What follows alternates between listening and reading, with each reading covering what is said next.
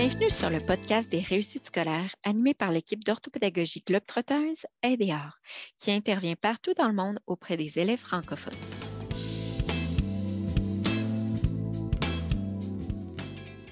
Ici, c'est l'occasion de mettre en lumière les impacts positifs de l'orthopédagogie, selon la vision des parents qui inscrivent leurs enfants et le vécu des élèves qui bénéficient de cette aide en or.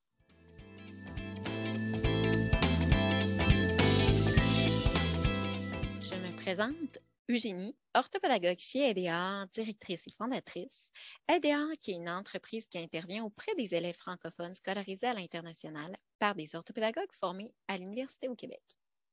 Notre entretien aujourd'hui vise à faire rayonner notre profession à l'international et à partager de belles réussites scolaires.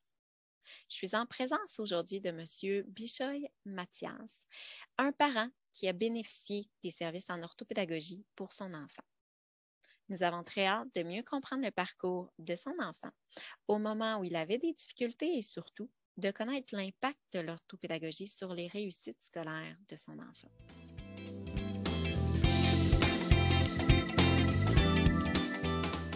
Restez à l'écoute pour ce nouvel épisode rempli d'optimisme et de fraîcheur. Bonjour Bichoy, merci de votre présence aujourd'hui. Je m'appelle Bichoy, je suis euh, papa de deux enfants, Michael qui a 8 ans, Gabriel qui a 11 ans. Nous vivons à Berlin, en Allemagne, où nous sommes installés depuis maintenant 2016. Et donc, mes enfants sont scolarisés à l'école Voltaire. C'est une école française, membre de l'AEFE. On enseigne donc euh, toutes les, tout le programme français euh, en langue française et en allemand. Avant Berlin, nous avons été trois ans à, Dubaï, où Michael est né d'ailleurs, euh, et où il a commencé sa scolarité en anglais. Donc un parcours assez international pour mes enfants euh, qui de plus sont euh, exposés à la langue arabe puisque nous sommes aussi d'origine égyptienne. C'est vraiment un parcours très multiculturel, effectivement. L'orthopédagogie, comment vous en êtes venu à consulter cette profession-là qui est pas très connue à l'extérieur du Québec? Comment c'est arrivé cette découverte-là pour vous? Alors, c'est arrivé un petit peu à force de recherche. On a notre grande fille qui a réussi à s'adapter facilement à ce monde multilinguistique et on a vu que Michael avait plus de difficultés à s'imprégner des différentes langues, à changer d'environnement. On a voulu essayer de trouver des moyens euh, pour pouvoir l'aider. Euh, à force de recherche sur Internet, euh, on a commencé à prendre connaissance de ce monde de l'orthopédagogie, qui effectivement n'est pas du tout connu en France. Et on a pris contact avec vous. Et puis après, de fil en aiguille, tout s'est construit autour de ça. Qu'est-ce qui a fait en sorte que cette profession-là, ces pratiques-là ont apporté des impacts positifs avec votre enfant? Pourquoi cette profession plus qu'une autre? Euh, bah, Tout simplement parce que on a très vite euh, compris que l'approche euh, orthopédagogique s'adapte beaucoup aux attentes de l'enfant, beaucoup plus qu'au programme scolaire pur et dur, à faire le devoir, à prendre par cœur, à, pousser une information dans la tête de l'enfant sans forcément répondre à son besoin à lui. Donc là, j'ai trouvé cette, approche assez ludique avec des, exercices, des jeux, beaucoup de pauses, autant de pauses qu'il a besoin euh, pour euh, toujours garder sa concentration optimale. Et, ça, ça c'est quelque chose qui nous a particulièrement intéressé dans l'orthopédagogie. La demande est venue de vous. Donc, quels ont été un peu les premiers signes qui ont fait en sorte que vous avez été à la recherche de l'orthopédagogie ou de solutions pour votre enfant? On a commencé à observer des difficultés déjà à entrer dans le langage hein, pour Michael. Donc, il a parlé assez tard. Bon, on s'était pas beaucoup inquiété à cette époque-là parce qu'on se dit il y, a des enfants effectivement qui rentrent tard dans le, dans le langage et qui réussissent à rattraper rapidement. Et c'est fut le cas d'ailleurs. Hein. quand il a commencé à parler, il a fait des petites phrases directement. Quand euh, il a commencé euh, en CP, euh, donc pour apprendre l'alphabet, pour apprendre tout simplement, hein, pour retenir des choses, il avait des difficultés à se concentrer. Ce manque de concentration qui a attiré notre attention donc pour la lecture, pour l'écriture, pour les maths, pour les calculs très simples de maths, le compter des objets, faire des additions simples pour suivre une consigne, euh, tout simplement pour faire les devoirs. On a vu qu'il y avait des difficultés. Il rentrait tout de suite en conflit quand on lui demandait euh, de faire appel à sa concentration. Donc toujours très grosse crise qui durait cinq minutes, dix minutes, parfois un quart d'heure. Et c'est à ce moment-là qu'on s'est dit, euh, il y a un problème, on ne peut pas le laisser comme ça en souffrance, il faut qu'on lui apporte une aide qui soit adaptée à son besoin. C'est ça qui a vraiment déclenché notre recherche pas nécessairement effectivement dans le bulletin, mais c'était de la mise à la tâche, les conflits euh, fréquents que vous viviez dans le contexte familial. Oui, tout à fait, tout à fait. C'était vraiment ça notre, notre premier objectif.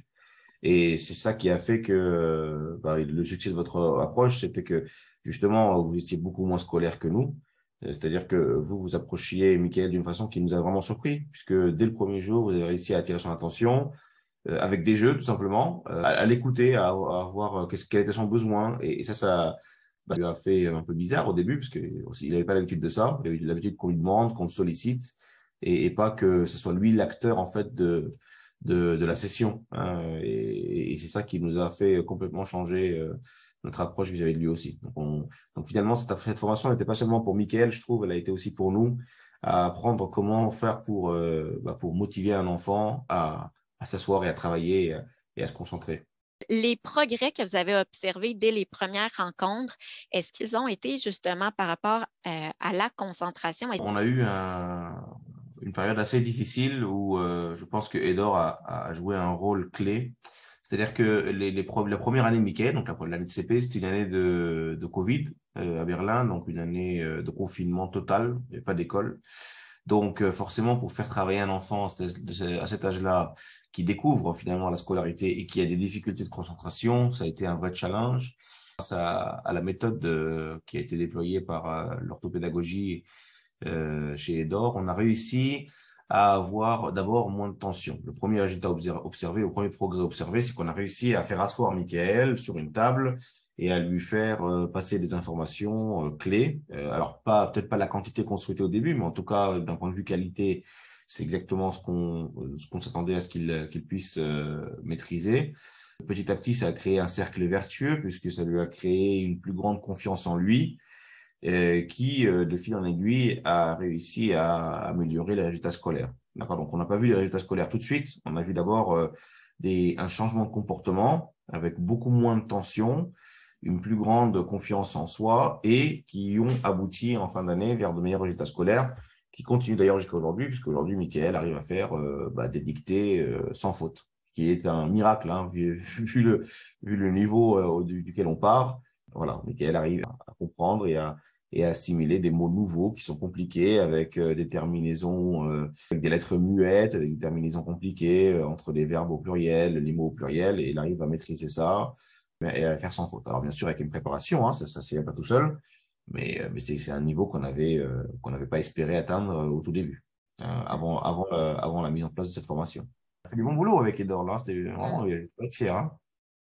Quelle est la clé de l'orthopédagogie qui permet une réelle différence dans les apprentissages de votre enfant? La clé principale, ça a été vraiment le côté ludique. Bien entendu, euh, il y a eu euh, un, petit effet miracle grâce à la technologie, puisque jamais imaginé qu'on puisse faire autant derrière un écran, euh, surtout qu'on essayait de lui limiter le temps de le temps d'écran, parce que pour moi c'était quelque chose qui était contre-productif.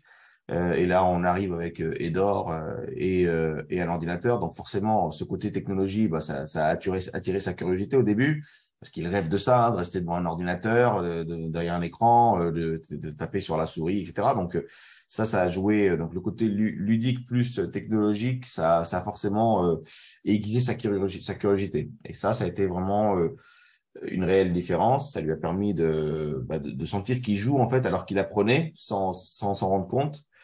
Le côté aménagement, forcément, puisque quand on est en confinement euh, et que et qu'on peut faire des heures euh, bah, tard le, soir ou, juste en début d'après-midi dès qu'il dès a un moment de libre ou euh, parfois même le week-end. On a fait des, cours le week-end, le samedi matin avec Edor. Ça, bah, ça forcément, ça, ça, ça a permis de nous adapter puisque des fois, bon, les enfants, surtout quand ils ont des, des, problèmes de concentration, ils sont pas toujours en forme, toujours prêts à donner 100% de leur concentration. Et donc, euh, ce côté aménagement nous a beaucoup, beaucoup aidé, hein, euh, puisqu'on a réussi à optimiser euh, les temps de cours avec les temps de, de, disponibilité, de concentration de Michael. Ça, ça a été quelque chose de, je pense, de bénéfique pour lui. Euh, ensuite, il y a forcément une vraie aide hein, qui, a, qui, qui, est le côté euh, plus prise de confiance, puisque le côté ludique n'est pas seulement côté jeu, mais c'est il y a vraiment un, un, aspect confiance en soi qui se crée puisque Michael, en fait, fait des, des jeux, des mini-jeux qui lui permettent d'avoir des, des, multiples succès au cours de la séance.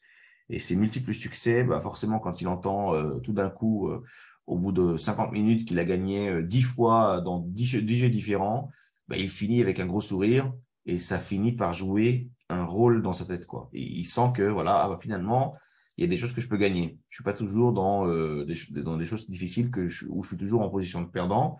je peux aussi finir en tant que gagnant.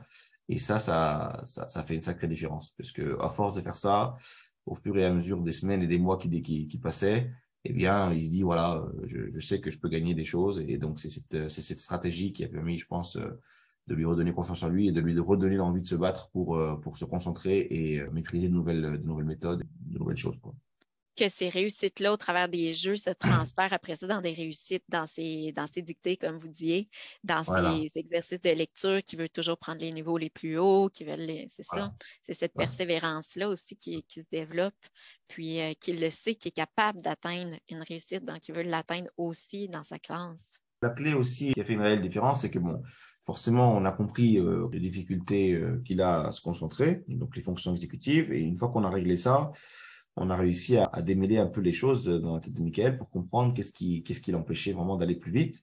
Par exemple, pour la lecture, aujourd'hui, Michael, euh, bah, il ne lit toujours pas à la vitesse qu'on, s'attend à avoir pour quelqu'un de son âge.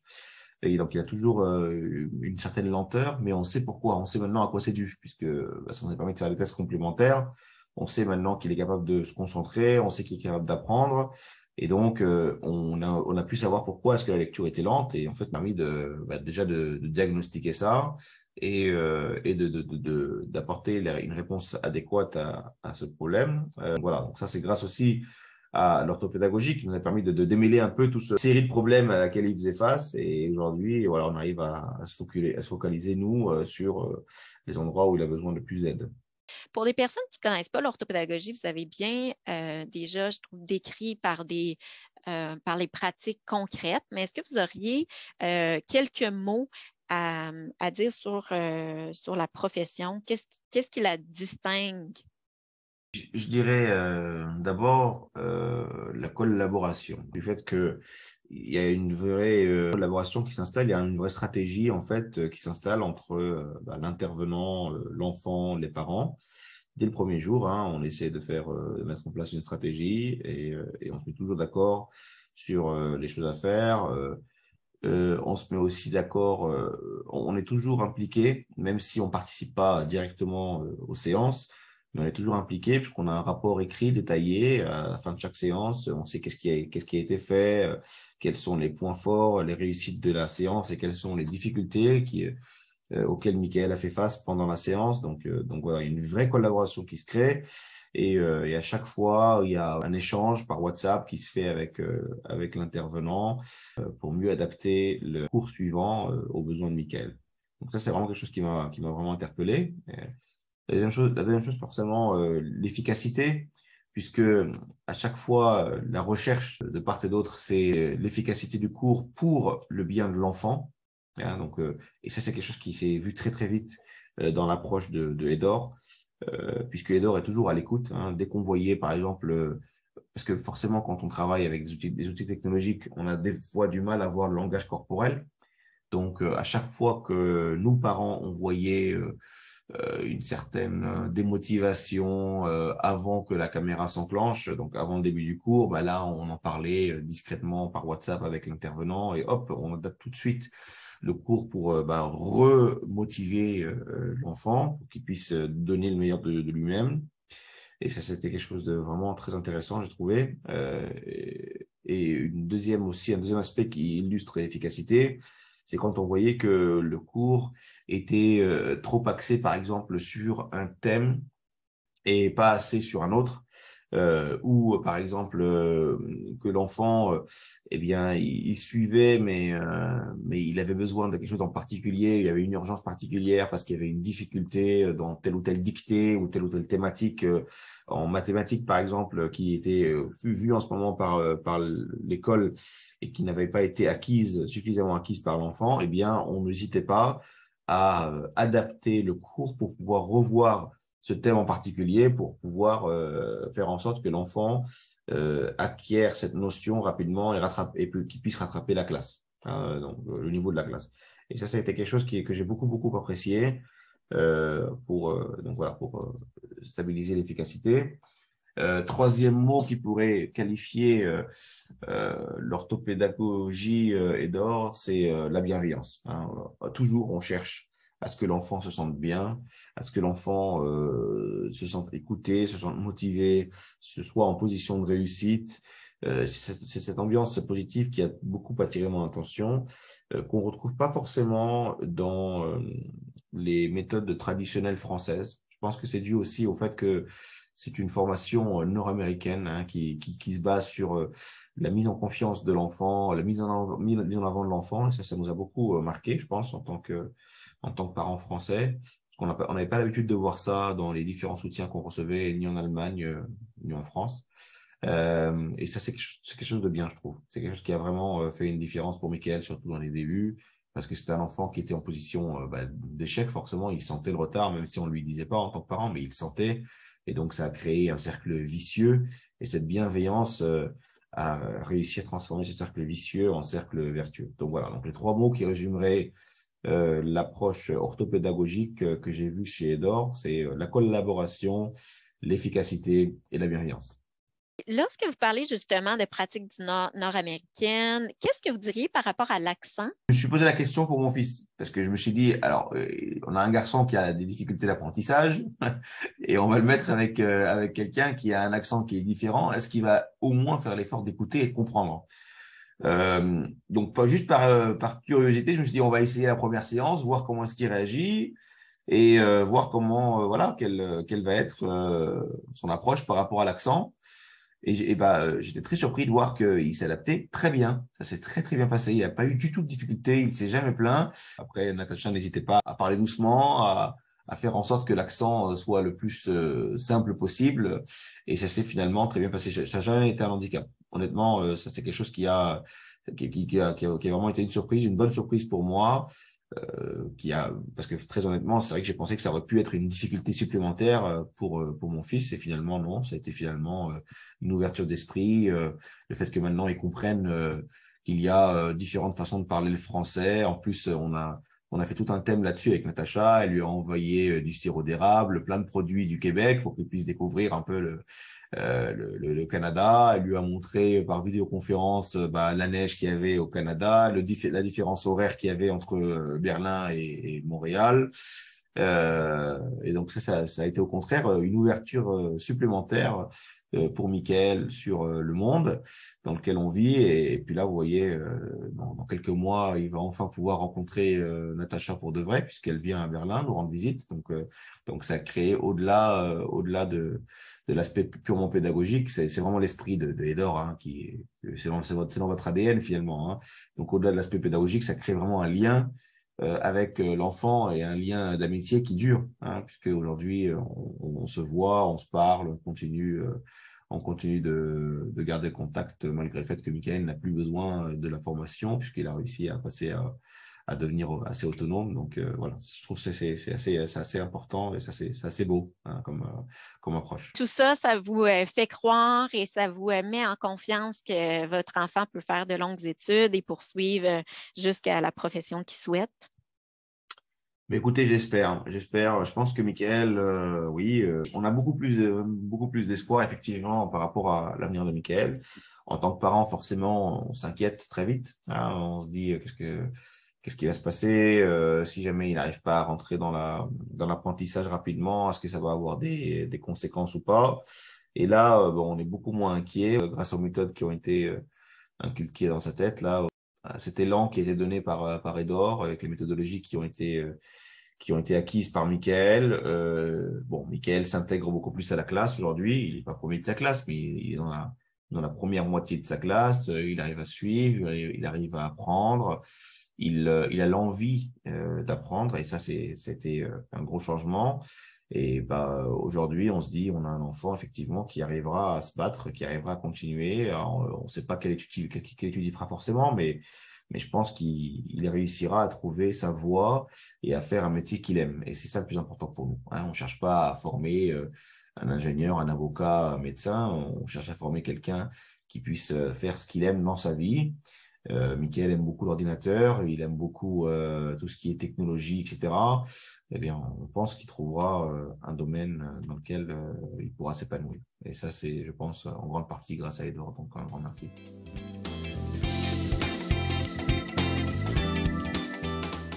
C'est toujours un plaisir de voir les élèves vivre un plus grand épanouissement scolaire. On est ravis pour votre enfant, M. Bichoy, et on lui souhaite une très belle poursuite dans ses apprentissages.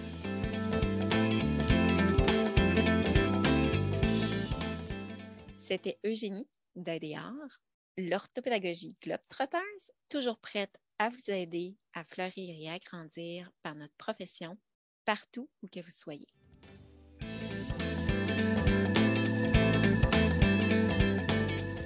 À bientôt pour un nouvel épisode. Écrivez-nous pour nous raconter vos belles réussites. On a hâte de vous rencontrer.